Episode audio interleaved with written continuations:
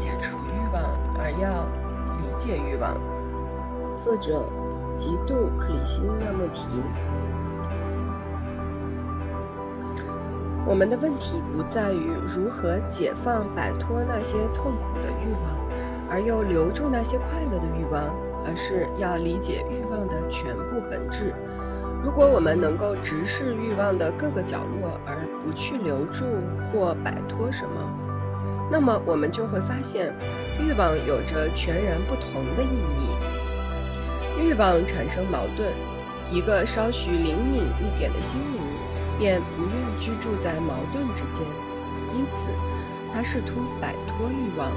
但是如果心灵能够理解欲望，而不试图将其抹掉，不说。这是个更好的欲望，那是个更糟的欲望。我要留住这个，抛弃那个。如果他能察觉到欲望的各个角落，不拒绝，不挑选，不责备，那么你会看到心灵就是欲望，它与欲望并不是分离的。如果你真的理解这一点，心灵就会变得平静。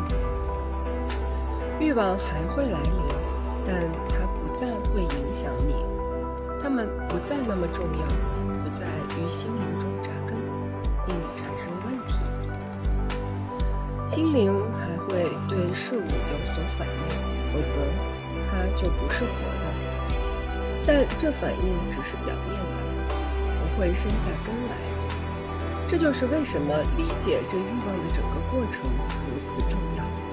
我们多数人都在陷着，都陷在这欲望之中。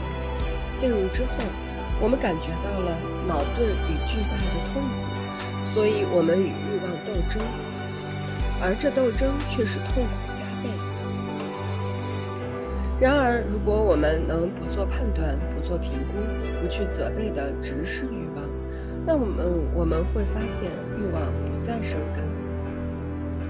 一个为问题提供温床的心灵，永远也无法发现什么是真实。所以，重点不是如何解除欲望，而是要理解欲望。只有当一个人不去责怪欲望，他才能理解欲望。只有当心灵不为欲望所占据，他才能理解欲望。如果你的心能够容纳无限的经验，虽然饱经世故，却又能维持单纯，这才是。